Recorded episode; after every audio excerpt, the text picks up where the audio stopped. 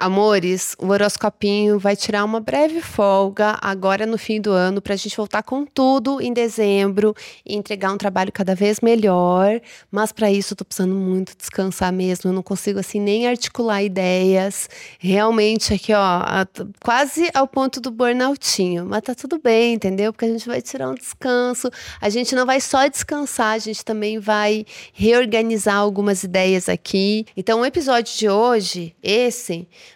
vai valer tanto para essa semana como da semana que vem, porque a gente vai analisar os trânsitos dessa semana e da próxima. Inclusive, eu tô aqui com umas cartinhas para a gente tirar brilhinhos com o meu tarô, fazer um tarozinho da lua cheia, porque na semana que vem, já na segunda, a gente tem lua cheia em Gêmeos. Então, no episódio de hoje, eu vou falar sobre a temporada de Sagitário e a lua cheia em Gêmeos, que são as principais coisas que acontecem aí nessas próximas duas semanas. Inclusive, final de semana que vem, nos dias 25 e 26 de novembro, a gente vai ter uma oficina de tarô online pelo Zoom para aprender a tirar conselhos com tarô. Todas as infos estão na descrição desse episódio. É isso, esses são os recados que eu tenho para essa semana e agora vamos aos brilhinhos para vocês. Horoscopinho semanal. Vamos lá, escorpião, que a gente está aí nos últimos dias da temporada de escorpião. Você que está de aniversário nesses próximos dias, feliz aniversário. Se você tem ascendente em escorpião, esse ainda é um momento de renovação, de super renovação, principalmente porque agora, no final de semana, nesse feriado, a gente teve essa conjunção muito especial de Sol e Marte no seu signo que trouxe aí uma vibe de renovação, de recomeço, ainda mais Marte, que faz esse aspecto de conjunção com o Sol a cada dois anos. Então você está encerrando um ciclo de dois anos para começar um novo. Então, além dessa, desse ano novo, dessa renovação solar, para quem tem o Sol em Escorpião, a gente tem essa renovação de Marte também, que é o planeta regente de Escorpião. Então, uma renovação das suas motivações, de como você encara as coisas, do que você está buscando, do que é importante para você, de como você lida com as coisas. É bem importante, é intenso, entendeu? É muito transformador, é muito.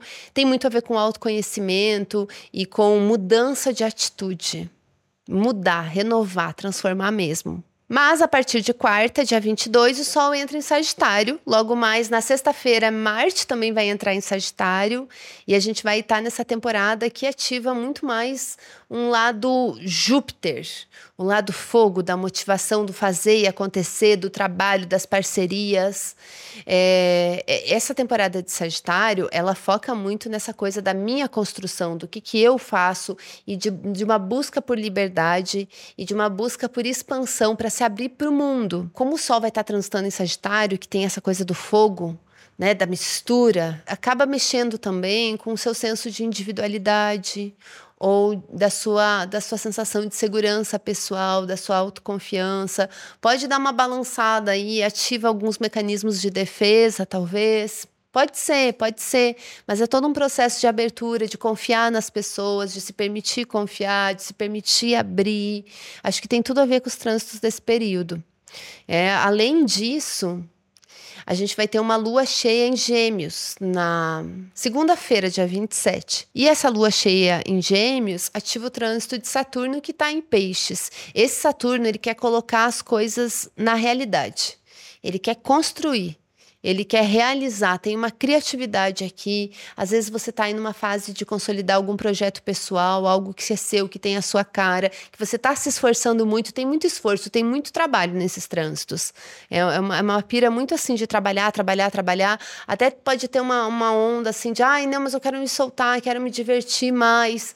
Faça isso, mas você vai precisar se esforçar para relaxar que às vezes a gente precisa também ter um certo trabalho para a gente conseguir usufruir, para a gente conseguir, ai, se joga, se envolve, aproveita.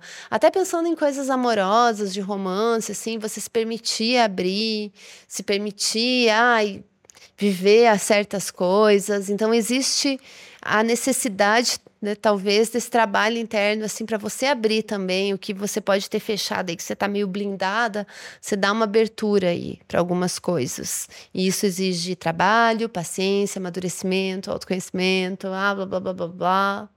então tem essa parte aqui emocional que ela é sensível tá? É sensível. Tem uma sensibilidade aqui e tem também muito pragmatismo, tem algo muito prático de vamos colocar as coisas em prática, vamos realizar, vamos focar no que importa. É um misto dos dois. Como é, a gente está aí ativando agora uma temporada de um signo mutável, que traz muito essa coisa da contradição, da ambiguidade, do hibridismo, uma mistura de coisas. Agora vamos ver o que, que o meu tarozinho tem a dizer sobre essa temporada de Sagitário e essa lua cheia em Gêmeos uma, um brilhinho de reflexão para você.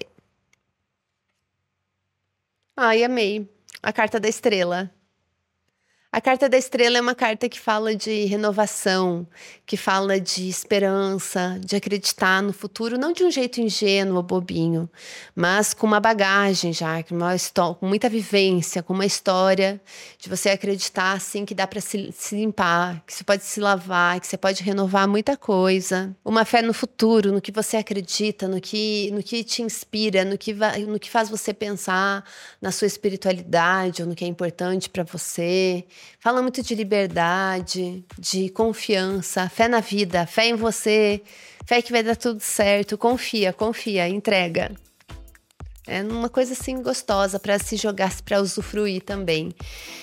Eu gosto, gosto muito da carta da estrela.